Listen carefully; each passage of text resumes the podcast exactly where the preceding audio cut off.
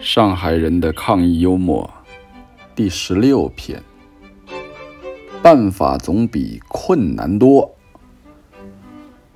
哎呀，大家听我的声音能听出来啊，就是已经有点没力气了。什么时候才能够解封啊？我们一直活在解封的希望当中，但是这个希望什么时候来呢？今天一早，我发现我们的小区群里面的这个求助信息已经变了。有一个邻居在群里面问：“啊，大家有没有这种叶菜的种子可以分享一下？”哦，这是要开始种菜了呀！啊，真是准备好做打持久战的准备啦！大家就纷纷回复说：“这个。”叶菜的种子没有啊，发了芽的土豆倒是有不少。还有人说，刚刚从这个湿垃圾桶里边把一根葱给捡起来了，舍不得扔，给阳台上已经种上了。没想到啊，群里边这一说，大家都热闹起来了。有人开始晒他们家阳台上种的小青菜，一片绿油油的啊，好看，都是大户人家呀。还有人呢，开始晒他们家的这个韭菜。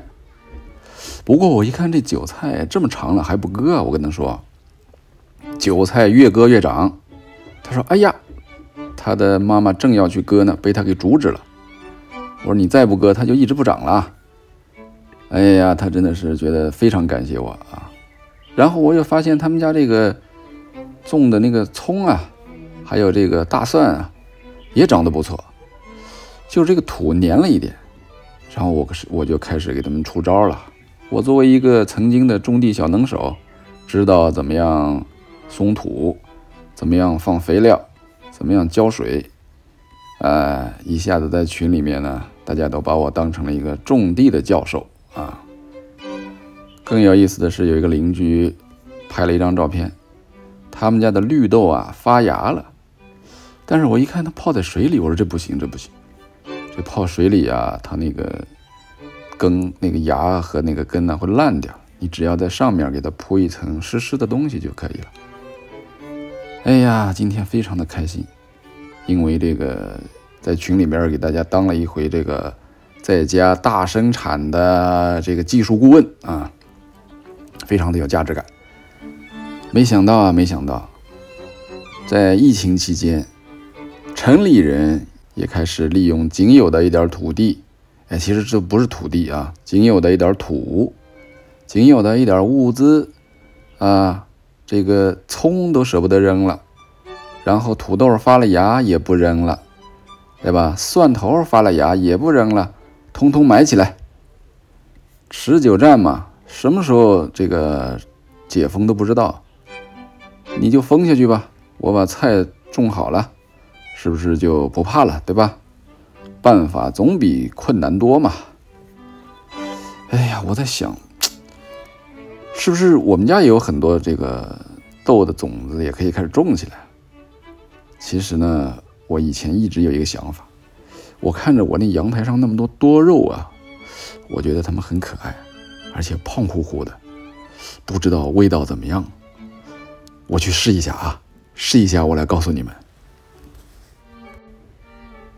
哎呀，我刚才还真的啊，掰了一个多肉的叶子，洗了洗，嚼了一下，没什么味道，里边全是水。嗯，我还是把它插土里去吧，过两天可能又会长出一盆新的多肉了。它这个充饥估计不行了，解渴倒是应该还可以啊。前几天小区里面有一哥们儿说，他们家有一个小兔子。实在没什么给他吃的了，要跟人抢这个绿叶菜、胡萝卜，那哪行啊？最后呢，那个兔子被饿死了。